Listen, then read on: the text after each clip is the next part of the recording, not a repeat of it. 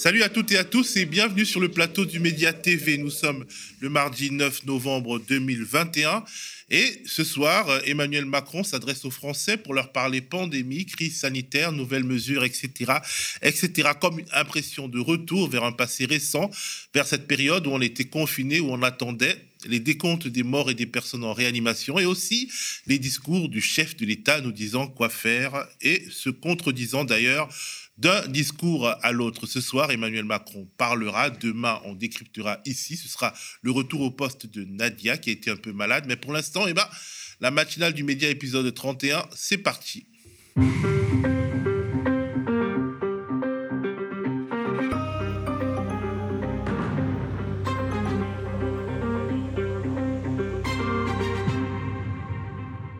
Aujourd'hui, on a comme une thématique fil rouge celle de l'état de droit, du respect des lois, dont s'affranchissent trop souvent dans leurs discours ceux qui veulent être élus en mai prochain et dont s'affranchissent aussi dans leurs actes ceux qui nous gouvernent aujourd'hui. En direct et en visio, je m'entretiendrai avec Vincent Brengard, avocat au barreau de Paris, auteur avec Jérôme Ourdeau de l'essai Revendiquons le droit à la désobéissance que voici. Il est édité par Fayard. Nous évoquerons la proposition d'Arnaud Montebourg sur le blocage des d'argent de particuliers vers leurs familles vivant dans des pays qui ne collaboreraient pas avec la France dans le cadre euh, des rapatriements de leurs ressortissants. Une proposition qui, selon Vincent Brengard, est contraire aux droits fondamentaux et qui est donc inapplicable, sauf à sortir du cadre de l'état de droit tel que nous le connaissons. En deuxième partie de matinale, je m'entretiendrai avec Mathilde Panot, députée France Insoumise, présidente du groupe euh, parlementaire France Insoumise depuis peu. Ensemble, on parlera de ce que l'on peut appeler l'affaire Kohler 2 sur laquelle enquête le parquet national financier et qui pourrait bien euh, naître la plus grosse affaire d'État du quinquennat. Macron, où l'on parle de possibles interventions de l'Élysée via Alexis Kohler dans l'offre publique d'achat de Veolia sur son concurrent Suez, dans un contexte fait de conflits d'intérêts, de république des copains et des coquins etc. Pourquoi Mathilde Panot? Eh bien parce qu'elle a été la présidente d'une commission d'enquête parlementaire relative à la mainmise sur la ressource en eau par les intérêts privés et ses conséquences. Et elle a, dans le cadre de cette commission, demandé à interroger Alexis Kohler, ce qu'il a refusé sans la moindre conséquence politique. Avant tout ça, ce sera la Minute Citoyenne et notre socio Michel qui nous parlera d'un sujet assez délicat mais essentiel, la prévention du suicide. Mais pour l'instant, c'est la titrologie.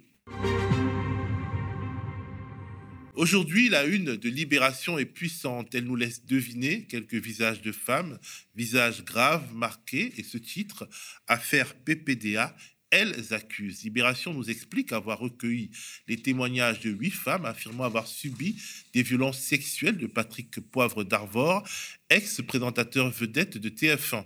Libération parle de système PPDA, de mode opératoire brutal et de sentiment de totale impunité.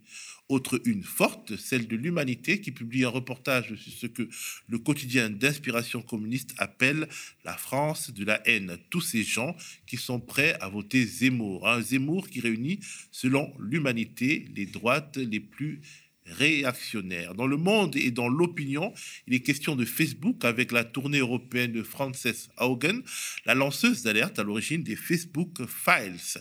Comment réguler Facebook et les réseaux sociaux, titre Le Monde, qui évoque Sarah Haugen et la nouvelle génération, euh, euh, c'est pas Sarah, qui évoque euh, Frances Haugen et la nouvelle génération d'ingénieurs de la Silicon Valley, soucieux d'éthique et de l'impact de leurs actions. Pour l'opinion, Frances Haugen est la femme qui peut faire chuter Facebook d'un GAFAM à l'autre. Le quotidien économique Les Échos titre sur Carrefour qui s'arme pour résister à Amazon. Le Figaro et la Croix évoquent l'Église catholique, le rapport Sauvé sur les violences sexuelles trop longtemps camouflées et les suites du rapport en question. Rapport Sauvé, place aux actes, écrit la Croix. Pour le quotidien catholique, des mesures majeures annoncées par les évêques témoignent d'un changement de mentalité inédit. Pédophilie, comment l'Église va indemniser les victimes, titre le Figaro, qui explique que l'institution va vendre des biens immobiliers pour financer des indemnisations individuelles des victimes.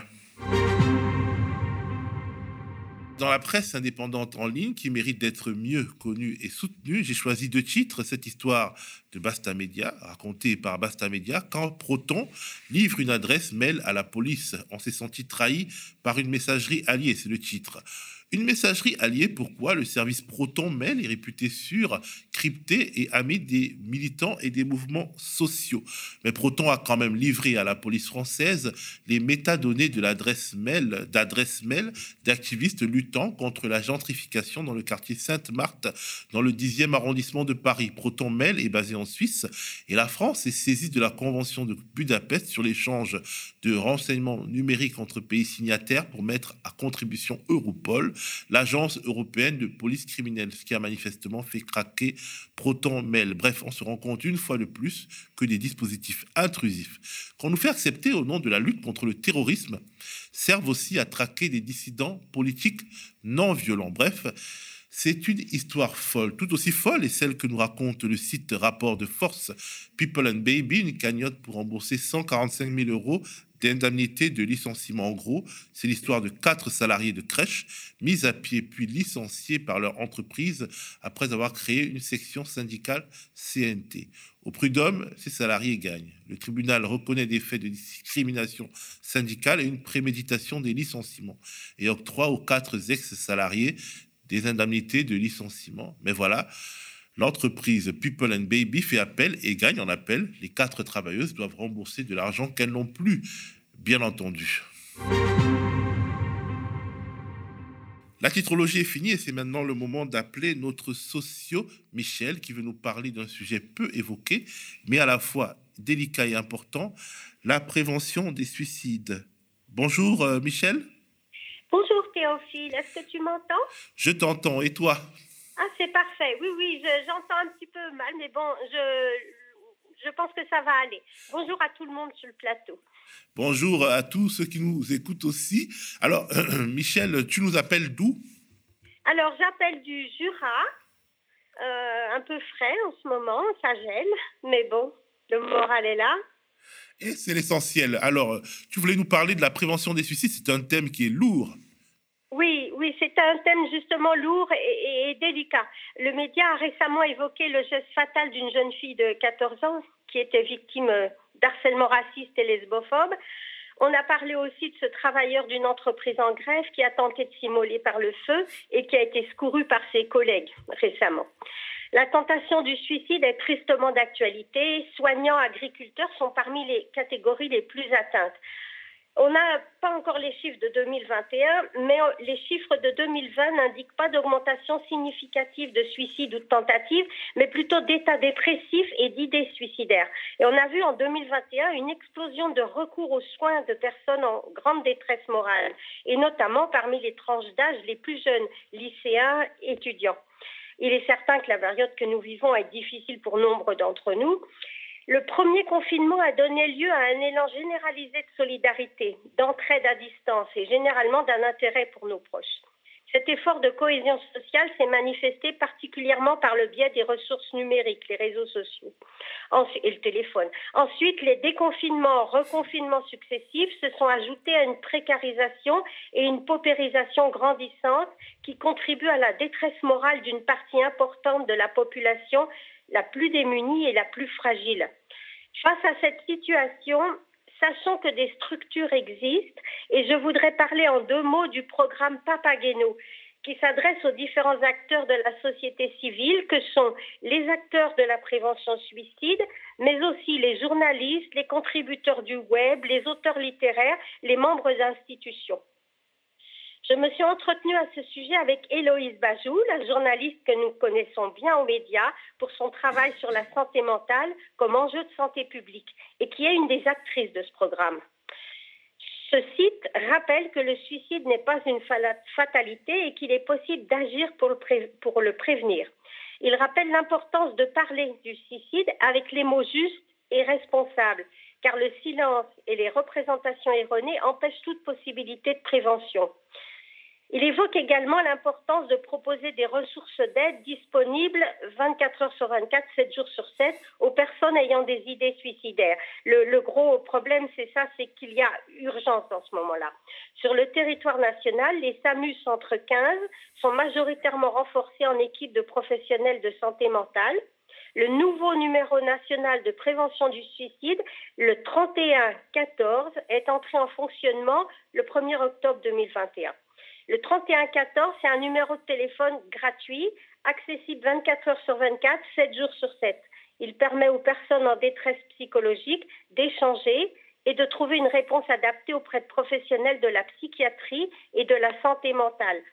Les psychiatres, les infirmiers spécialisés, les psychologues, formés au repérage des situations d'urgence. Le site internet euh, www.3114.fr propose également des informations et des conseils. C'est un site qui est vraiment très très bien fichu. Il rappelle que dans tous les cas, la question des idées suicidaires peut être simplement posée. Cela permettra à la personne d'exprimer sa souffrance et de contacter rapidement un professionnel. Il invite également au repérage des signes de souffrance psychique des personnes de notre entourage, comme un changement du comportement habituel, euh, l'isolement, le repli, l'irritabilité, l'alcoolisation, le silence. En résumé, on peut tous agir pour prévenir le suicide. Les leviers qui peuvent être utilisés sont mobiliser l'entourage. Même s'ils sont virtuels, les liens sociaux peuvent être maintenus en utilisant les techniques à notre disposition. Le téléphone, l'email, les réseaux sociaux, la visioconférence. Passer un appel à un proche, prendre de ses nouvelles, s'inquiéter de son bien-être peut réellement changer la donne. Ensuite, solliciter les lignes d'écoute, disponibles pour la plupart par téléphone ou par chat. Les professionnels des plateformes téléphoniques apportent soutien et écoute aux personnes en situation de vulnérabilité et de détresse psychologique. En gros, prenons soin de nous-mêmes et de nos proches. N'oublions pas que nos proches, notre famille, notre entourage, notre communauté sont d'une aide précieuse dans ce contexte. N'hésitons pas à les contacter quand le fardeau est trop lourd. Bah, merci beaucoup, Michel, pour, euh, tous ces tips en fait, que tu nous donnes. Effectivement, nous vivons une période difficile et euh, nous, avons dans notre entourage des personnes qui souffrent et des fois, on ne sait pas comment les aider, euh, comment nous aider nous-mêmes quand c'est nous qui, n'allons pas bien. Ce n'est pas une honte de ne pas aller bien, c'est la vie et il faut pouvoir trouver bah, les bonnes portes auxquelles toquer ou les bonnes méthodes pour pouvoir bah, relever ceux qui sont couché, affaibli, euh, épuisé par bah, le poids de la vie. Merci Michel. Merci, bonne journée à vous tous. Bonne journée à toi. C'est le moment de lancer la conversation avec l'avocat Vincent Brengard. Nous allons parler notamment de la sortie récente de Arnaud Montebourg qui propose de bloquer les transferts de type Western Union vers les pays qui refusent de récupérer leurs ressortissants étant, ayant été l'objet d'une obligation de quitter la France. On regarde la sortie en question pour se remettre en contexte. Alors, vu que la phrase est longue. Donc, moi, ma position, c'est de dire nous avons euh, une immigration économique euh, qui est insuffisante aujourd'hui en fait, en vérité. Oui, mais là, la phrase, elle est trop longue. oui, alors attendez, on va vous dire une chose après l'autre. bon, Quand vous dites respecter les lois, qu'on comprenne bien, est-ce que vous dites aujourd'hui les immigrés ne hmm. respectent pas les lois? Mais, mais comment peut-on dire ça? Il s'agit d'individus. Vous avez des individus bah, qui sont des voyous et d'autres qui sont des, des futurs extraordinaires français. Voilà, Charles Aznavour, euh, Zinedine Zidane, ce sont devenus les grands Français. Mais avant, ils ont été des immigrés. Euh, donc il n'y a pas les immigrés qui, il y a des individus. Et d'ailleurs, j'ai un problème sur la politique d'immigration. Pourquoi on n'arrive pas à intégrer? Parce que vous avez aujourd'hui 100 000 euh, mesures euh, d'obligations pesant sur des personnes qui sont irréguliers, clandestins, qui doivent quitter le territoire qu'on n'arrive pas à exécuter. et qui sont là. Et, qui, d'ailleurs, souvent, sont des délinquants. Vous faites quoi, justement? J'ajoute, on a réussi, j'ai regardé les statistiques, en 2019, il n'y en avait que 15% qui ont été euh, exécutés et 6 000 sur les 100 000, 6 000 seulement hors d'Europe. Ça fonctionne mieux en Europe qu'en dehors de l'Europe. Donc moi, je suis mmh. maintenant euh, décidé à faire une proposition, et je voudrais le, dire ici. Le président de la République a dit il faut supprimer les visas des pays qui refusent de coopérer, puisque le problème, c'est que nous avons les moyens de ramener ces personnes dans leur pays d'origine. Ce sont les pays d'origine qui refusent de reprendre les, les personnes qui relèvent de leur juridiction. Donc, euh, la privation des visas, pour moi, ne fonctionne pas. Donc, je suis décidé à taper au portefeuille. Il y a 11 milliards de euh, transferts d'argent qui passent par Western Union sur euh, l'ensemble des pays d'origine eh bien, euh, nous bloquons tous les transferts aussi longtemps qu'on n'a pas un accueil de coopération. Ce sont des transferts d'argent privé, là, dont vous parlez. ce sont des transferts d'argent privé, mais qui, aujourd'hui, sont une manne pour ces pays. Et nous avons besoin, aujourd'hui, de dire euh, ça suffit. Retour sur le plateau, je vais me mettre en contact avec euh, Vincent Brengart. Bonjour, Vincent. Bonjour, Théophile. Alors, euh, euh, euh, tu dis, tu as dit sur LCI notamment que la proposition de Arnaud Montebourg est contraire aux droits fondamentaux et donc elle est inapplicable. avant de parler de ça, on va quand même rappeler que ni Zinedine Zidane ni Charles Aznavour n'ont été des immigrés parce qu'ils sont nés en France. Mais en fait, bon bref, on revient au sujet. Tu expliques que c'est inapplicable tout simplement parce que c'est contraire aux droits fondamentaux. De quel droit s'agit-il? Déjà, ce qui surprend, c'est que on, est véritablement face à une sorte de monstruosité juridique. Euh, et, monstruosité juridique d'autant plus aberrante qu'elle euh, émane d'un ancien avocat dont on peut penser qu'il a une maîtrise juridique suffisante euh, pour pouvoir développer et s'avancer sur ces, sur ces sujets. déjà, on parle d'une entreprise privée. donc par conséquent, ça interroge sur la capacité juridique pour un État à pouvoir s'ingérer dans le fonctionnement d'une société privée euh, en dehors de cette légitimité, et je pense euh, notamment euh, à ce qui concerne des aspects de, sûreté nationale et de sécurité du territoire. Donc déjà, ça porte atteinte au fonctionnement même de cette société, à sa liberté d'entreprendre. donc ça, c'est le, premier point vis-à-vis de la société. et puis après, vis-à-vis des personnes qui sont concernées, euh, évidemment qu'il y a plusieurs euh, libertés fondamentales qui sont euh, directement atteintes. la première d'entre elles, c'est le droit de propriété, qui est un droit inviolable, qui est un droit sacré, qui est reconnu par la Déclaration des droits de l'homme et du citoyen, qui est aussi reconnu par un certain nombre d'engagements internationaux de la France. Et aucune raison, aucune raison ne justifierait que on porte atteinte au droit de propriété des personnes concernées, surtout au vu d'un motif aussi abstrait, parce que, encore faudrait-il même en plus qu'il y ait une démonstration entre le lien entre l'existence des capitaux et des présences irrégulières, aussi abstrait donc que le motif migratoire dans, ces, dans ces conditions. Donc, le, droit le droit à la propriété, tu parles du droit à la propriété de qui? Euh, De l'immigré qui envoie de l'argent au pays, euh, de celui qui est au pays, donc par exemple la maman d'un immigré africain ou d'un descendant d'immigré africain qui, envoie, qui reçoit de l'argent. C'est le droit de la propriété de qui qui est altéré par cette proposition alors les deux, enfin au premier chef, c'est le, droit de le droit de propriété de la personne qui est titulaire qui possède les fonds et qui va vouloir les envoyer euh, parce que sa famille en a besoin euh, sur, à, l'étranger, tout simplement. Euh, et on peut penser effectivement, si les fonds après sont, sont, gelés, ça signifierait que potentiellement, eh bien, ce seraient les personnes à qui les fonds auraient été transférés qui se verraient eux-mêmes privés d'un droit de propriété sur, sur ces mêmes sommes. mais je crois que il y a effectivement une, une, propriété qui, dont, bénéficient ces personnes sur, sur ces sommes d'argent, qui, encore une fois, peut pas être atteinte par l'État. Euh, et, si vous voulez, moi, ça, me fait un peu penser euh, à une vision un peu, un peu déformante qu'on a tendance à avoir aussi en raison euh, de la multiplication des états d'exception depuis maintenant plusieurs années. Ça avait déjà commencé en 2015 avec l'état d'urgence antiterroriste, où on a finalement la sensation que systématiquement, l'État se, veut capable et se donne les possibilités d'enfreindre chaque jour un peu plus les libertés fondamentales de s'ingérer, et en plus sans le contrôle d'un juge judiciaire, sans le contrôle d'un juge euh, parfois administratif, avant de prendre la mesure. Et là, à l'évidence, on est un peu face à cette mesure, c'est-à-dire mesure administrative qui porte atteinte à une liberté fondamentale. Je l'ai dit, donc liberté de reprendre, droit de propriété. Et puis, il y a d'autres libertés qui sont aussi euh, en cause. Euh, et d'ailleurs, je crois qu'il y a eu un, un rétropédalage de la part d'Arnaud Montebourg en disant que ce qu'il cherchait à viser, c'était moins les personnes que les États. Alors, donc, euh, euh, on, va essayer de regarder euh, un extrait donc, de ce rétropédalage qui, est, qui date d'hier, si la technique est d'accord. Est-ce qu'on peut regarder ce rétropédalage d'Arnaud Montebourg avant de revenir avec Vincent? Déjà, vous reconnaissez une maladresse, mais vous maintenez la mesure évoquée hier.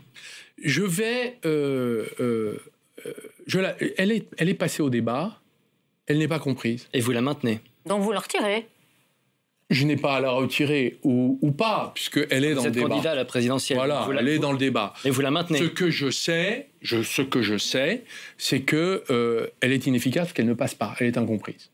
Bon. Donc vous la retirez. Deuxièmement, je pense qu'il faut bien voir ce que j'ai voulu faire.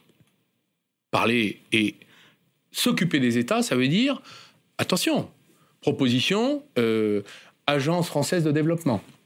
Nous avons des accords de coopération avec nombreux États euh, euh, subsahariens, euh, du Maghreb, où nous finançons une partie de l'État, de ces États, mais aussi des projets.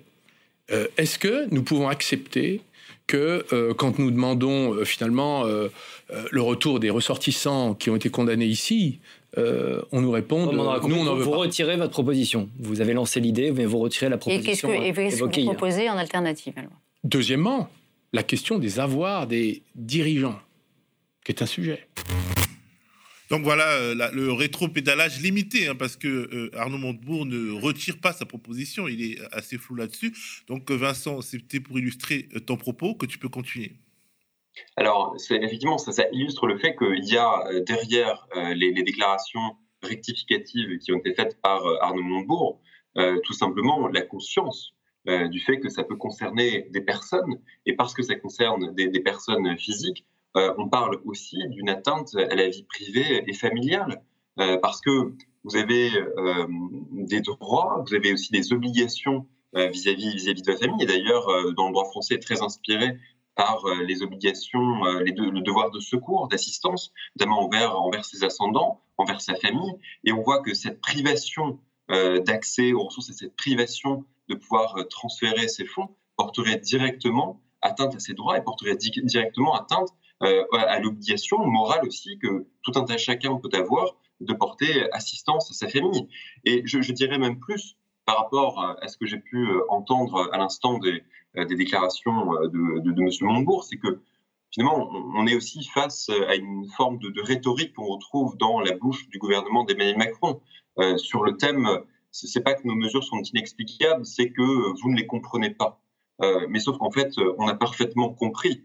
Euh, et précisément parce qu'on a parfaitement compris, on est en droit d'attendre des explications, non seulement d'un point de vue euh, politique, mais aussi d'un point de vue plus juridique, où systématiquement, on a l'impression que dans une espèce de course populiste, eh chacun se lance dans des déclarations, dans des promesses qu'on sait juridiquement intenables, mais qu'on pense séduisantes euh, d'un point de vue électoral. Euh, euh, j'ai été quand même frappé par le fait que finalement une telle mesure reviendrait aussi à une inégalité des citoyens devant la loi, c'est-à-dire un Français qui aurait sa grand-mère ou sa mère dans un pays étranger visé par cette mesure, qui n'a absolument rien à voir avec la politique, les choix politiques de cet État, bah en fait, il n'aurait pas le droit d'envoyer de l'argent à sa mère ou à sa grand-mère, tandis qu'un autre qui aurait sa grand-mère ou sa grand-mère en Belgique ou même en France aurait le droit de jouirait de son devoir d'assistance. Est-ce qu'il n'y a pas une sorte d'inégalité euh, devant la loi et en, fonction des origines, quelque part, qui s'instaure? Si, en, plus, effectivement, il y aurait une inégalité devant la loi, mais qui est aussi liée euh, déjà à, l'infaisabilité euh, pratique d'une telle, telle disposition, parce que déjà, il faudrait délimiter et déterminer la liste des pays en question. Aujourd'hui, on sait que Western Union est privé de la possibilité euh, de pouvoir exercer dans certains pays, mais c'est par exemple la Syrie ou la Corée du Nord, donc une, une, liste pour le moins, euh, j'allais dire pour le moins courte, et pour lesquelles on peut comprendre les raisons euh, d'empêcher des virements à la fois en Syrie ou, ou en Corée du Nord. Donc déjà, il faudrait déterminer la liste des pays vers lesquels les transferts d'argent seraient, seraient interdits, donc ce qui, ce qui déjà ne va pas de soi. Et puis il y aurait aussi un effet stigmatisant dans la liste qu'on établirait des pays, des pays en question. Et puis après, effectivement, il y aurait tout un choix euh, à faire entre déjà entre les citoyens, parce que ça reviendrait à créer des catégories de citoyens. Euh, un citoyen français pourrait envoyer des fonds à l'étranger, qu'un citoyen euh, étranger ne le pourrait pas, alors même qu'ils ont la même titularité et le même droit de propriété sur les sommes d'argent en cause. Et puis, quelle vérification? Quelle vérification? Ça veut dire que, par exemple, la personne qui est en situation, qui sera en situation irrégulière sur le territoire, et qui d'ailleurs précisément souvent en situation irrégulière, justement parce qu'elle est dans la capacité de trouver un travail et de pouvoir subvenir aux besoins de sa famille en restant sur le territoire qu'elle a quitté, ben, on, vient de le dire, ben, vous n'avez pas la possibilité de secourir votre famille, alors que par exemple, il peut y avoir des obligations vis-à-vis de ses enfants, peut-être la nécessité parfois de payer des, frais médicaux. Et qu'est-ce qu'on répond à ça? On répond non, non, en fait, en raison de la lutte contre les flux migratoires, eh bien, on vous prive de la possibilité de pouvoir euh, secourir votre, votre famille. Je, crois que non seulement euh, c'est infaisable juridiquement et que euh, à nombreux égards, c'est presque indécent d'un point de vue point de vue moral. Et quand je dis presque, évidemment, c'est un euphémisme parce que ça l'est. et rien ne vient justifier non seulement d'un point de vue juridique et encore moins, je le redis, d'un point de vue d'un point de vue plus moral. Mais, on a aussi affaire à une vision technocratique de la vie parce que le fait même de, faire cette proposition sans penser naturellement aux compatriotes et, euh, et, aux personnes qui vivent sur le territoire français que ça pourrait toucher, se réveiller en parlant des États, bah, on a vraiment l'impression que euh, partie de la classe politique vit ailleurs, vit dans un monde où elle ne rencontre pas, où elle n'a pas d'amis, de, proches qui envoient de l'argent à, la grand-mère ou à la mère à l'étranger. On a vraiment l'impression que euh, Arnaud Montebourg tombe de sa chaise quand il voit les effets de sa déclaration ou alors c'est juste, selon toi, la tactique politique? Alors, ce qui est certain, c'est que déjà, euh, ils ont l'air de vivre dans un monde euh, où, euh, pendant les déjeuners, pendant les dîners, dès, le, matin au réveil, on parle des flux migratoires et on parle de l'immigration comme si c'était aujourd'hui le sujet qui devrait s'imposer, qui devrait occuper nos bouches quotidiennement. Je crois qu'il y a d'autres préoccupations, notamment dire, des, des, des préoccupations vitales, savoir euh, subvenir encore une fois à ses besoins, des, choses, des choses extrêmement, extrêmement concrètes.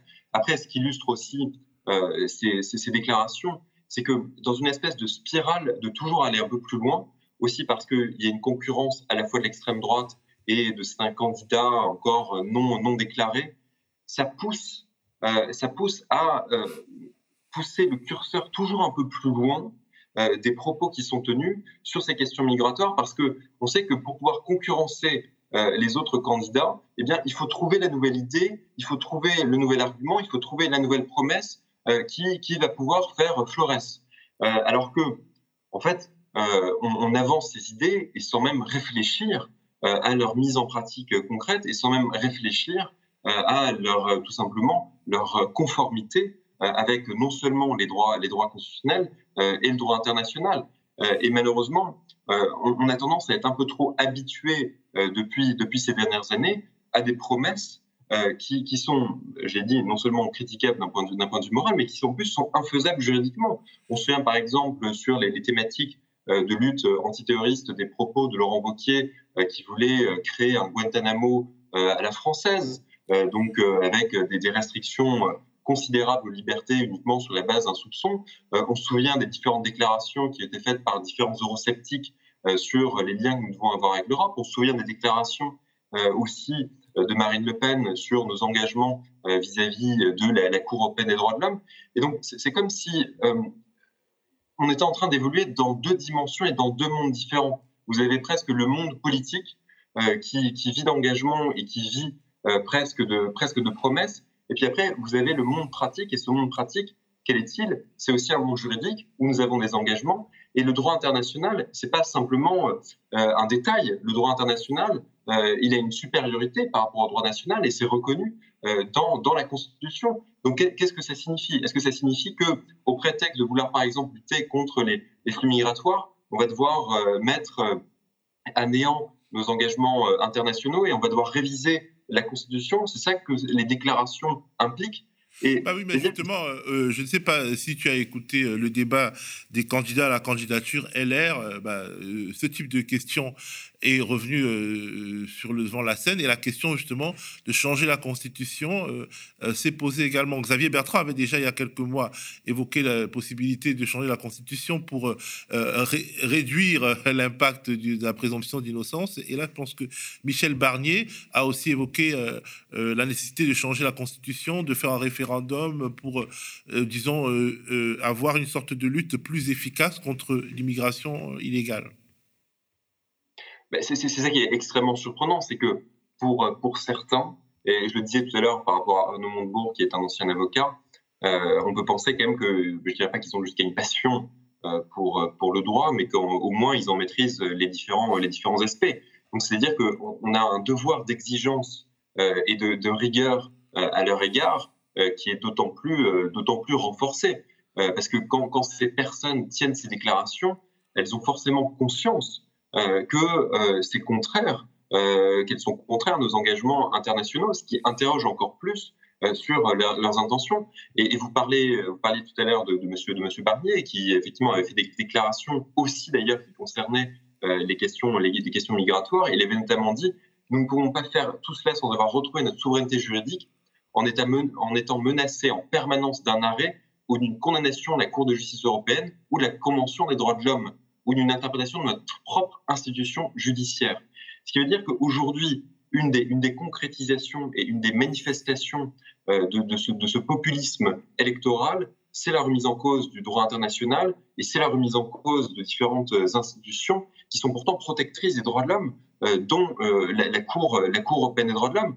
Et à l'envers euh, de la nécessité que nous devrions avoir de devoir repenser aussi ces systèmes de contrôle internationaux, et je pense notamment euh, à la Cour européenne des droits de l'homme, parce qu'on a vu euh, les limites euh, du Conseil d'État, notamment dans le contrôle des mesures qui ont été prises en application de l'état d'urgence sanitaire. Donc je pense qu'il faut vraiment qu'on repense ce contrôle international. Bien, à l'envers de cette exigence, on propose au contraire de pouvoir contourner ces, organisations, ces institutions, pour revenir à une forme de souveraineté juridique, mais qui, qui confine en fait à l'aveuglement et à l'autisme alors, en plus, c'est une, souveraineté des États, mais pas des citoyens, parce que euh, en, général, euh, cette euh, nécessité de, enfin, cette demande de souveraineté, c'est souvent pour faire reculer les droits des citoyens, des immigrés, mais aussi des Français en France.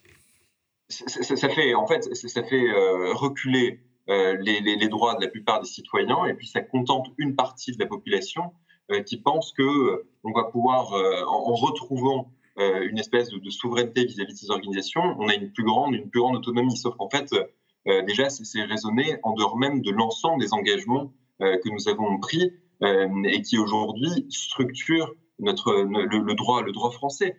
donc je, crois qu'il y a vraiment un, devoir de, de, prudence à garder, ne serait-ce que vis-à-vis de la population et vis-à-vis de ses propres électeurs. cessons, cessons d'avoir des déclarations qui, qui, ne supportent pas euh, encore une fois, le, raisonnement, euh, le, raisonnement juridique. Alors, ben, justement, Arnaud Montebourg a été désavoué par un certain nombre de ses potentiels électeurs, puisque l'organisation Les Jeunes avec Montebourg, elle s'est sabordée euh, sur la place publique, sur Twitter, après ses déclarations assez spéciales sur ben, les Western Union qu'il faudrait bloquer. Hors antenne, tu m'as dit que finalement, euh, tu entendais peut-être lancer un petit collectif euh, de juristes pour euh, finalement faire du fact-checking ou du débunkage des propositions les plus farfelues d'un point de vue juridique dans cette campagne électorale qui s'annonce assez hard. C'est quoi le projet? Ben, je, profite en tout cas de, cette prise, de cette prise de parole aussi pour faire un, appel à toutes, les, bonnes, volontés, à tous ceux qui voudraient participer à, ce mouvement. Mais je songe à la création d'une sorte d'observatoire le temps de la campagne présidentielle, un observatoire un peu, ad hoc, euh, observatoire juridique, euh, pour tout simplement vérifier si euh, les promesses et un engagements qui sont pris par les candidats à la présidentielle sont, sont conformes ou non, non seulement au droit interne, au droit constitutionnel, euh, et aussi euh, à nos, engagements euh, internationaux, parce que je crois que le droit a vraiment toute sa place dans, cette, campagne électorale, parce que on voit que si on ne resitue pas le, dire, le curseur du, droit, on, va être confronté à des déclarations et à des promesses de plus en plus farfelues. et d'ailleurs, Éric Zemmour, qui, était invité il y a quelques semaines sur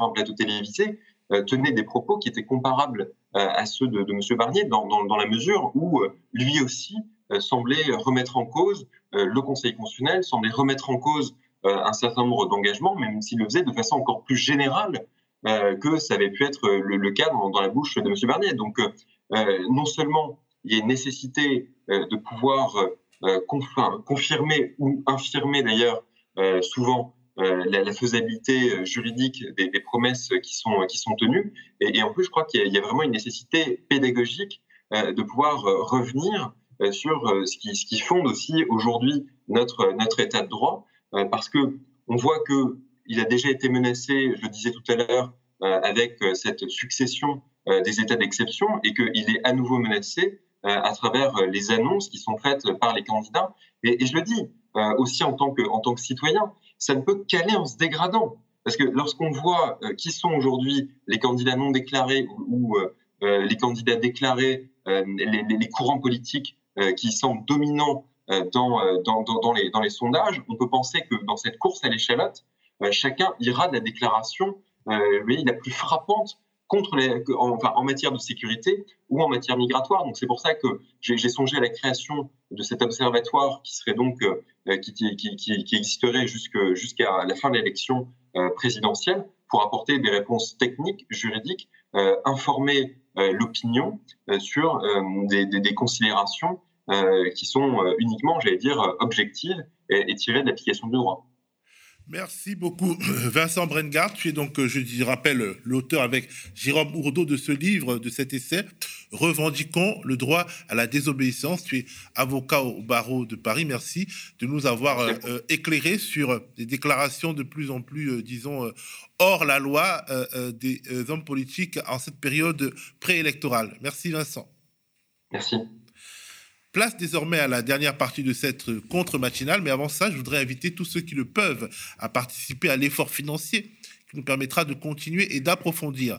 Vous pouvez nous faire un don, simple ou de préférence récurrent, sur la plateforme OKPAL, vous abonner au Média TV, euh, euh, euh, vous abonner sur lemediatv.fr slash soutien ou de venir sur le même site sociétaire, notre coopérative d'intérêt collectif et donc, disons, d'être co-décideur de l'ensemble de notre action et co-participant à l'édifice, à l'érection d'un média indépendant des pouvoirs politiques et financiers qui est susceptible, dans les temps troublés, bah, de tenir la dragée haute, de maintenir des positions euh, euh, euh, pour la justice sociale, pour la justice pour la justice environnementale, pour les libertés publiques et aussi pour une certaine forme d'humanité là où le, monde semble devenir complètement fou. Mais tout de suite, écoutons l'entretien que m'a accordé Mathilde Panot, députée France Insoumise et présidente de la commission d'enquête parlementaire relative à la mainmise sur les ressources en eau euh, par les intérêts privés, ses conséquences. Il y a une petite erreur euh, sur le prénom euh, de Mathilde de Panot sur Synthé. Je le dis avant que le chat ne se mette en branle. Et puis, bon, il y a aussi un petit E muet qui est oublié. Nous travaillons la nuit, nous sommes fatigués, nous avons besoin de personnel, nous avons besoin d'argent. Bref, soyez tolérants. Euh, Mathilde Panot nous parle des points d'ombre de l'OPA du groupe Veolia sur Suez, des lourds soupçons qui pèsent sur l'Élysée et en particulier sur Alexis Kohler, le secrétaire général de l'Élysée. Bref, elle nous parle de ce qui pourrait bien être la plus grosse affaire d'État du quinquennat Macron, une fois de plus, des hommes politiques au pouvoir euh, qui euh, ne semblent pas considérer comme une nécessité de respecter la loi. Restez à l'écoute, partagez mettez des petits pouces bleus, soutenez-nous. regarde Mathilde Panot. Et si la logique du buzz permanent, des polémiques se suivant et s'annulant nous empêchait de hiérarchiser correctement les sujets d'actualité, d'identifier au final les vraies affaires d'État, celles qui témoignent des dysfonctionnements les plus préoccupants de notre République. L'affaire de la fusion à problème entre les groupes Veolia et Suez, numéro 1 et numéro 2 de l'eau et des déchets en France, qu'on peut appeler aussi l'affaire Kohler 2, du nom du secrétaire général de l'Élysée accusé de trafic d'influence et aujourd'hui quasiment invisibilisé. Et pourtant, c'est du lourd. Ce n'est pas difficile à comprendre, mais il faut s'y mettre. À la base, c'est une offre publique d'achat de Veolia sur son concurrent Suez, une OPA vendue comme devant aboutir à la création d'un géant français de l'eau. Une fausse bonne idée selon des experts. En effet, elle pourrait aboutir sur des destructions d'emplois, des augmentations de prix liées à la disparition de la concurrence et à terme sur une entrée sur le marché français de multinationales étrangères pour justement recréer de la concurrence inscrite dans les traités de l'Union européenne. Mais c'est une fausse bonne idée qui a prospéré contre l'avis du ministère des Finances. Alexis Kohler, secrétaire général de l'Élysée, on le disait, aurait poussé les intérêts de Veolia contre l'intérêt général. Il y a quelques jours, on apprenait qu'une enquête a été lancée par le parquet national financier suite à la plainte de syndicats. Alexis Kohler, que l'on qualifie souvent de vice-président tant son influence est grande, mais aussi des patrons de Veolia et d'Engie qui vendaient ses parts dans Suez sont dans le viseur des juges. Le même Alexis Collère, qui était cité dans l'affaire MSC, sur laquelle nous ne pouvons que vous conseiller l'excellent documentaire de nos camarades du tout nouveau média d'investigation, Off, Off Investigation pour démêler les chevaux de cette affaire Veolia Suez à venir, qui pourrait être le plus gros scandale du quinquennat d'Emmanuel Macron. Je suis sur le plateau avec Mathilde Panot, députée France Insoumise, présidente du groupe parlementaire France Insoumise, qui a dirigé une commission d'enquête parlementaire sur la mainmise sur la ressource en eau par les intérêts privés et ses conséquences. Bonjour Mathilde. Bonjour. Alors, tu considères cette affaire Veolia-Suez, sur laquelle le parquet national financier enquête, comme une affaire d'État? Pourquoi? Quels sont les protagonistes Quel est l'historique de cette affaire d'État? Déjà, merci beaucoup euh, pour l'invitation. C'est effectivement très important euh, de parler euh, de cette affaire. Donc, nous, on a rendu une, commission d'enquête sur la mainmise des intérêts privés sur la ressource en eau et ses conséquences. Téléchargeable sur le site de l'Assemblée nationale. Exactement. Dont, évidemment, l'affaire de l'OPA Veolia-Suez. Alors, qu'est-ce qu'il faut comprendre sur l'affaire de l'OPA de Veolia-Suez C'est que jamais une OPA ne s'est faite aussi vite, euh, au détriment de toutes les règles des marchés financiers qui ont été faites. Et moi, je suis très heureuse qu'il y ait une enquête du parquet national financier sur cette question-là, parce que nous avons besoin d'avoir la lumière sur cette histoire. J'explique pourquoi avant d'expliquer les protagonistes. Parce que dans cette commission d'enquête, par deux fois, nous avons invité Alexis Collère et dans une commission d'enquête, les personnes que l'on convoque sont obligées de venir sous peine de peine de prison ou sous peine d'amende. Et par deux fois, M. Alexis Collère a refusé de venir devant la commission d'enquête parce que devant une commission d'enquête, on prête serment de dire la vérité, toute la vérité. Et si c'est faux, si ça s'avère que c'est faux ce que vous avez dit devant une commission d'enquête, vous pouvez ensuite être poursuivi pour parjure. Et donc, Alexis Collère s'est caché de notre commission d'enquête et a refusé de venir, ce qui est déjà extrêmement grave. Alors, qui est-ce qu'il y a dans cette affaire? Vous avez euh, évidemment le rôle de l'Élysée qui est peu clair, c'est-à-dire que donc vous avez Veolia qui absorbe son principal concurrent euh, Suez et euh, avec le PDG de Veolia, qui est Antoine Frérot, qui par ailleurs est le même Antoine Frérot, qui était un soutien officiel d'Emmanuel Macron, qui a financé sa campagne. Et vous avez ensuite le président d'Engie, donc Engie qui détenait des parts de Suez et qui les a vendues à Veolia. Ça, c'est un des scandales. C'est un, peu compliqué, il faudrait y revenir euh, euh, dessus. Mais en tout cas, vous avez ce protagoniste-là, M. Clamadieu, qui est aussi un soutien d'Emmanuel Macron. Vous avez ensuite euh, un, cabinet qui est euh, euh, le, fonds euh, Méridiam. Donc, le fonds Méridiam, qui est quelqu'un qui représentait le candidat Emmanuel Macron auprès du club des partenariats publics-privés, donc qui est aussi un soutien d'Emmanuel Macron.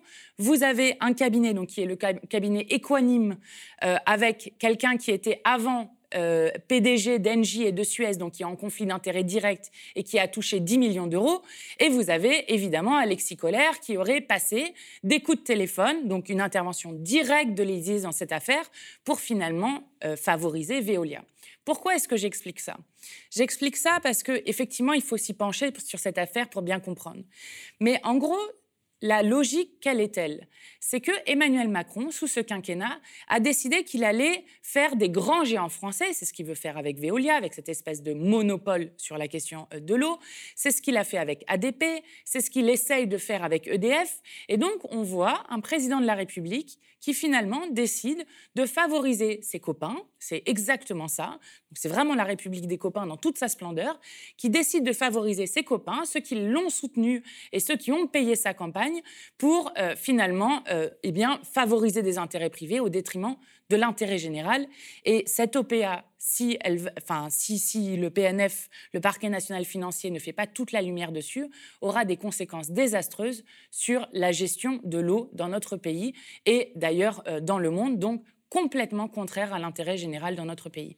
Justement, en fait, euh, on aboutit à une sorte de monopole privé. On a voulu éviter les monopoles publics. On a dit que c'était très mal les monopoles publics et on va vers un monopole privé qui va détruire des emplois puisqu'il y aura des doublons forcément et qui va aussi euh, quelque part euh, conduire à une augmentation des prix. Bien sûr. Et d'ailleurs, les collectivités territoriales qui seront en lien, puisque vous savez qu'il y a encore 60% des Français qui sont en délégation de service au public, donc euh, donc c'est le privé qui gère leur eau, eh bien, euh, ces 60% euh, de Français et donc les collectivités qui font les contrats avec ce monopole-là n'auront aucune marge de manœuvre à discuter, à négocier, puisqu'avant, il y avait le choix, il y a trois grands géants, en gros, dans, dans les DSP, il y a Veolia, Suez et la SOR. Ça veut dire délégation de service au public. Donc, c'est-à-dire que c'est l'eau est gérée par le privé, ce qui, à notre avis, est absolument dramatique. Euh, mais on y reviendra. Euh, mais, on y reviendra.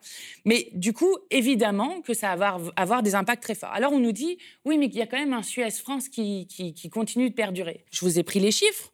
Vous allez avoir un Veolia qui est à 37 milliards d'actifs, Suez 7 milliards. Donc en fait, on, on, crée un petit Suez France pour dire que ça va perdurer, mais c'est un Suez qui n'est pas viable en fait à, long terme et qui effectivement va mettre tout le marché de l'eau privée en France dans la main d'un seul acteur qui est Veolia. Alors euh, quelque part, euh, euh, pourquoi finalement il y a mal donne Parce que on nous a expliqué que globalement, euh, euh, il y avait un autre acteur qui devait, euh, disons, être en concurrence avec Veolia. On nous a expliqué que le ministère des Finances appuyait une sorte d'offre alternative, mais par derrière, l'Élysée, en tout cas Alexis Kohler, peut-être de sa propre initiative, torpillait les choix de l'État, c'est-à-dire le ministère des Finances. Alors, soit le ministère des Finances faisait semblant de soutenir une offre alternative qui devait empêcher la constitution de ce monopole privé, bah, soit euh, le secrétaire général de l'Élysée constitue un État dans l'État. En fait, il y a eu une duplicité extrêmement forte de l'État sur cette question-là. Alors, est-ce que Bruno Le Maire était sincère ou non dans son opposition à ce que tout se fasse extrêmement vite et dans le sens de Veolia? Je ne sais pas. Peut-être, peut-être. Mais ce qui est évident, c'est du côté euh, de l'Élysée, et d'ailleurs ça se voit trois jours après euh, l'offre de l'OPA, vous avez Jean Castex qui explique que cette opération a du sens, bien évidemment. Donc évidemment que du côté de l'Élysée, avec Alexis Collère, mais Emmanuel Macron aussi euh, avec, c'est pas juste Alexis Collère, c'est Alexis Collère et Macron qui ensemble torpillent en fait cette offre alternative, torpillent toutes les règles des marchés financiers. D'ailleurs, peut-être avez-vous vu, mais dans, le, parquet national financier, dans la plainte qui a été déposée, il y a aussi euh, euh, l'AMF qui est visée, donc l'Agence des marchés financiers. Pourquoi est-ce qu'elle est visée? Parce que dès le début, elle a disqualifié euh, l'offre concurrente face à Veolia, et il se trouve que le gendre du président, il faut suivre, hein, le gendre du président de l'AMF, donc de ceux qui ont disqualifié l'offre concurrente, et Julien de Normandie, qui est un des premiers soutiens d'Emmanuel Macron. Donc c'est une affaire où très clairement, euh, non, l'État n'a pas joué un jeu clair. D'ailleurs, l'État aurait pu empêcher qu'il y ait la vente des parts d'Engie, puisque tout part de là. Si Engie n'avait pas vendu les parts de Suez à Veolia, nous n'en serions pas là. Et l'État aurait pu l'empêcher très facilement. D'ailleurs, il se trouve que deux jours avant, il y avait un projet sur de l'importation de gaz de schiste dont l'État ne voulait pas. Eh bien, ils ont réussi très facilement à l'empêcher. Et là, ils nous expliquent qu'ils ne pouvaient pas l'empêcher. Donc, personne n'est dupe de cette duplicité. Personne n'est dupe du rôle qu'a joué euh, euh, l'Élysée. Et je crois qu'on a besoin vraiment d'avoir des éléments précis pour comprendre euh, ce qui s'est passé. Parce que, pour le coup, je pense qu'on ne saisit pas encore toutes les conséquences qu'a cette OPA de Veolia sur Suez, mais que nous verrons très vite que sur la question évidemment du prix de l'eau, sur la question de la concurrence dont on parlait, sur la question euh, bon, euh, des, marchés qui vont être très défavorables euh, aux collectivités, et sur la gestion publique de l'eau, nous allons avoir des catastrophes. Il n'y a qu'à voir ce que Veolia a fait en Guadeloupe, et on comprend bien dans quelles mains on est en train de mettre la ressource la plus vitale au monde. Qu'est-ce qu'ils ont fait Veolia en Guadeloupe? Veolia en Guadeloupe, ils sont restés 70 ans. Ils sont restés 70 ans et puis d'un jour au lendemain, ils sont partis. Ils ont demandé 12 euh, millions d'euros pour partir, plus un engagement des élus à ne jamais euh, les attaquer en justice et eux-mêmes s'engager à ne jamais attaquer les élus en justice. Donc ils sont partis sur, sur ça. Et quelle est la réalité aujourd'hui en Guadeloupe? C'est que vous avez 70% de l'eau prélevée qui part en fuite mais qui est quand même payé par les usagers. Donc des usagers qui ont 4 000, 5 000 euros de factures qui leur arrivent. Ils n'ont pas entretenu le réseau. Ils n'ont pas entretenu les réseaux. Et donc toute la population est sous tour d'eau, à tel point qu'en France, en 2021, un enfant en Guadeloupe manque jusqu'à un mois et demi de cours par an parce qu'il n'y a pas d'eau à l'école. Pas parce que le professeur n'est pas là, pas parce que je ne sais quoi, parce qu'il n'y a pas d'eau à l'école. Donc on est sur euh, une situation qui est juste la violation d'un des droits les plus fondamentaux qui a été reconnu d'ailleurs à l'ONU, qui est celui du droit à, l'eau. Et eh bien, cette violation, elle arrive notamment parce qu'un acteur privé est venu, s'est gavé, n'a rien entretenu et est parti en toute impunité avec rien qui ne se passe absolument derrière. Alors, ce qui est dénoncé là, ce n'est pas qu'une question morale, c'est une question euh, légale. C'est-à-dire que l'autorité des marchés financiers aurait, euh, si les choses se confirment, violé la loi. L'Élysée aurait violé la loi. En tout cas, Alexis Collère aurait violé la loi. Ce sont des, des, lois qui ont été violées. Ce sont des, euh, c'est une affaire grave. C'est-à-dire que c'est une manière de subvertir vraiment l'intérêt public. Bien sûr. Ce qu'on ce qu'on ce qu'on reproche, c'est qu'il y ait eu euh, euh, à la fois des violations euh, des lois, que l'Élysée était au courant de l'OPA qui allait se passer, et même même pas juste au courant, aurait facilité cette OPA-là. Et si si ça s'avère réel, si ça s'avère vrai, et il y a beaucoup de documents qui ont été saisis, donc j'espère que euh, le parquet national financier va pouvoir faire la lumière sur cette question-là. Si ça s'avère vrai, c'est extrêmement grave en termes de non-respect de l'état de droit et en termes, là encore, de favoritisme qui est fait euh, aux amis euh, d'Emmanuel Macron. Et, vraiment qui, montre que Emmanuel Macron a un, mépris absolu des règles de droit, des règles financières, des règles économiques de notre pays qui, je crois, serait euh, euh, vraiment, pour le coup, euh, un, scandale d'État qui, va à côté de plein d'autres qui ont été faits et qui nous permettrait d'éclairer la manière dont aujourd'hui Emmanuel Macron, finalement, bon, utilise sa position pour eh bien, favoriser à la fois ses amis et faire des choses qui ne sont bons que pour les intérêts privés de quelques-uns, qui est le contraire de ce qu'un président de la République devrait faire. Alors, Alexis Collère, tu le disais, a refusé de répondre à vos questions sans conséquence. Euh, il n'a pas été désapprouvé par son patron, qui est le président de la République, alors qu'il a violé la loi en refusant de, se présenter à la commission d'enquête. On se rappelle aussi de Alexandre Benalla et de son comportement vis-à-vis euh, des, commissions d'enquête qui l'ont interrogé, même s'il était obligé euh, de, venir.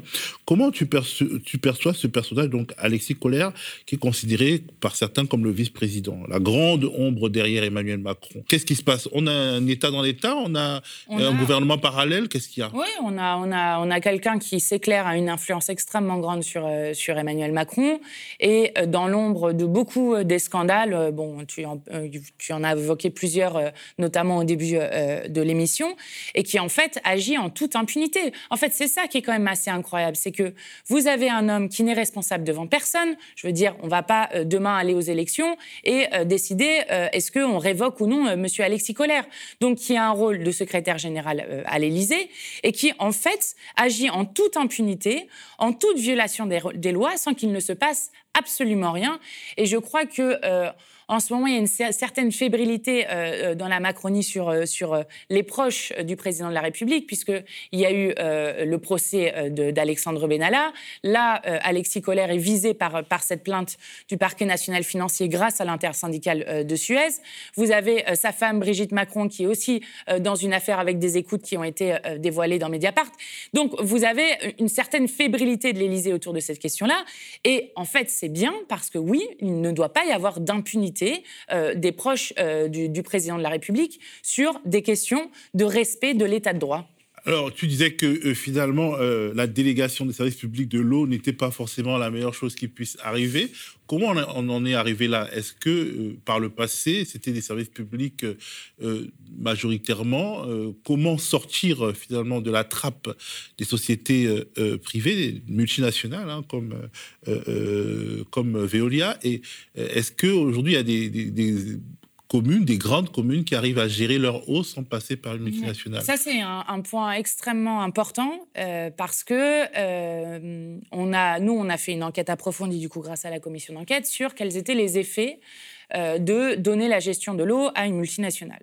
Il se trouve que c'est toujours plus cher pour euh, les usagers, notamment parce que bon, bah, vous payez euh, euh, éventuellement des dividendes, vous payez un directeur commercial dont vous n'avez pas besoin dans une régie municipale, donc quand vous remunicipalisez la gestion de l'eau, donc c'est toujours plus cher, toujours beaucoup plus opaque, avec des réseaux qui sont moins bien entretenus, puisque bon, bah, dans une régie, tout, l'argent de l'eau retourne à l'eau, donc retourne notamment dans l'entretien des réseaux, ce qui n'est pas le cas quand vous devez payer des frais de siège, quand vous devez payer euh, des dividendes, etc. Donc c'est plus cher, moins démocratique, euh, en termes de, gestion écologique, euh, moins, enfin un gaspillage d'eau beaucoup, beaucoup plus fort qui se retrouve sur vos factures. Donc nous, nous sommes pour, très fortement pour la régie municipale. Alors il y a une bonne nouvelle quand même, c'est que les multinationales ont beaucoup reculé ces dernières années dans le nombre de contrats qu'ils avaient. Aujourd'hui, vous avez environ 35 000 contrats euh, qui sont faits euh, sur euh, la question de la gestion de l'eau. Seuls 11 000 sont des délégations multinationales. Ça a beaucoup reculé. Ça veut dire qu'ils ont divisé par deux leur nombre de contrats en une vingtaine d'années. Alors, il y a toujours 60% des gens, donc la majorité des gens, qui sont avec des multinationales, mais n'empêche que ça a beaucoup reculé. Ça veut dire que le modèle dominant en termes de nos contrats dans notre pays, c'est la régie publique. Et pourquoi est-ce que c'est la régie publique? Eh bien justement parce que lorsqu'on observe euh, la réalité euh, de ce qui se passe quand on est en régie euh, publique, eh bien finalement il y a beaucoup plus d'avantages de gérer soi-même son eau. Et, et c'est vers ce mouvement-là qu'on continue d'aller. Et c'est d'ailleurs pour ça que Veolia absorbe Suez aussi. C'est aussi pour maintenir des intérêts dans un moment où justement ils sont fragilisés et pour pouvoir garder ces contrats-là, notamment le plus gros contrat européen qui est celui du CEDIF, donc de l'eau euh, en Ile-de-France, dont beaucoup des communes sont en train de sortir d'ailleurs, et beaucoup des grandes villes aujourd'hui revont euh, vers euh, la régie. Alors, une des premières villes qui l'a fait, c'est Paris et Grenoble. Ce sont les deux plus grandes villes qui l'ont fait dès le départ, mais vous en avez beaucoup d'autres. vous avez la question qui se pose à Lyon en ce moment, vous avez la question à Bordeaux, vous avez... Donc, ça, c'est une bonne nouvelle, c'est que petit à petit, on est en train de jeter dehors les multinationales de l'eau en leur disant, en fait, on n'a pas besoin de vous euh, pour euh, gérer notre eau. Par contre, en reprenant les salariés dans la, régie euh, publique, avec, je crois, un sens beaucoup plus fort au travail qui est fait. Alors, on peut aussi imaginer que Veolia, ayant l'impression qu'ils vont perdre une partie de leurs clients, ben, ont l'intention d'augmenter les marges en, en détruisant la concurrence. C'est-à-dire, dès lors qu'ils sont seuls, ils peuvent ou alors quasiment seuls, ils peuvent peut-être augmenter un peu les marges pour, euh, disons, pour ne pas trop perdre. Alors, il y a l'augmentation des marges, et puis après, il y a des choses un peu plus perverses. Par exemple, ce qu'ils sont en train de faire en Ile-de-France, c'est qu'ils sont en train de développer une technique alors, ça fait 97 ans qu'on est en contrat, euh, euh, le CEDIF, avec Veolia. Donc, euh, vous voyez, c'est un long partenariat. Et il se trouve que c'est cet été que se décidait, enfin cet été en début d'année, que se décidait qui allait être le prochain partenaire après 100 ans passés avec la même multinationale. Vous imaginez dans quel état est Suez. Donc, forcément, c'est Veolia qui va, qui va avoir ce marché-là. Et je pense que le calendrier n'est pas anodin sur cette question-là. Il y a l'augmentation des, des marges, mais il y a une autre chose qui est en fait d'utiliser le marché français pour développer, et donc sur le dos des usagers français, pour développer des choses à l'international et être euh, un espèce de géant de big data euh, euh, numérique et écologique. J'explique. En Ile-de-France, ils veulent faire quelque chose qui s'appelle l'osmose inverse basse pression. Qu'est-ce que c'est? C'est une technique qui consomme énormément d'énergie, qui par ailleurs rejette de la pollution euh, dans les milieux aquatiques, qui permet de rendre une eau plus pure que pure. C'est-à-dire qu'on fait en sorte que euh, on, passe l'eau dans un processus qui la rend tellement pure qu'elle n'est pas potable euh, juste après ce processus-là, et donc il faut la reminéraliser pour qu'elle soit potable. Bon. Il se trouve qu'en Ile-de-France, l'Agence régionale de santé dit que l'eau est d'excellente qualité en, Ile-de-France. Donc, nous n'avons pas besoin d'une technique plus pure que pure qui utilise plein d'énergie, qui rejette des choses dans. Mais alors, pourquoi est-ce qu'ils le font? Ils le font parce que c'est très pratique, ça va augmenter beaucoup les factures des, euh, des, gens euh, sur la question de l'eau en Ile-de-France, ça va augmenter beaucoup pour quelque chose qui est inutile et qui n'a pas été décidé collectivement. Pourquoi est-ce qu'ils le font? Parce que ça leur permet de développer sur notre dos une technologie qui vont ensuite aller vendre à l'international en espérant gagner des marchés de cette façon-là. Dans des endroits où l'eau est peut-être moins pure.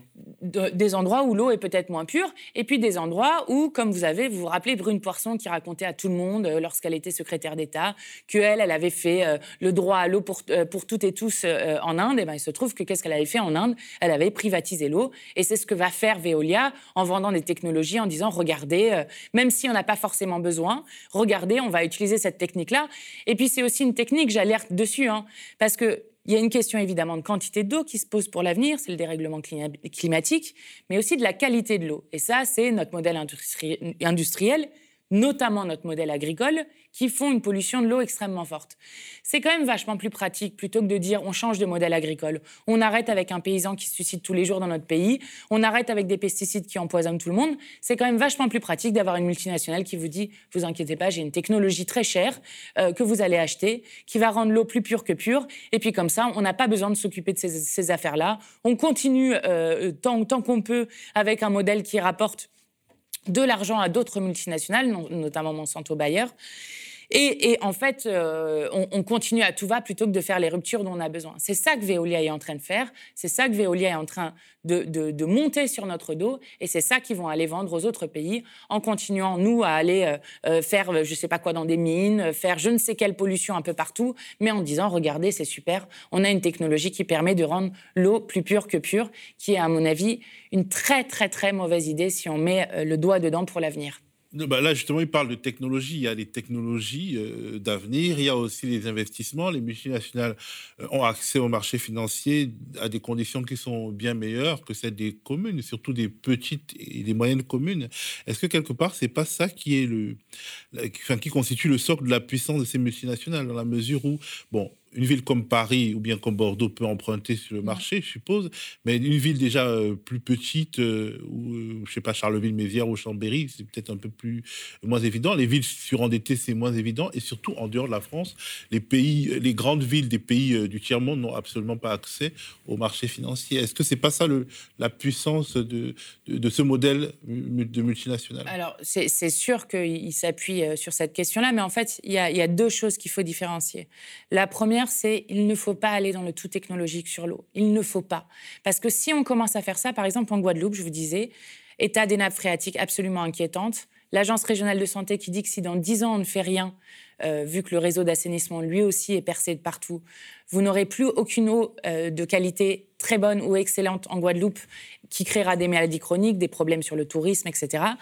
Et on nous, propose de faire euh, une usine de désalinisation de l'eau, donc de prendre de l'eau de mer et de la rendre euh, en eau douce.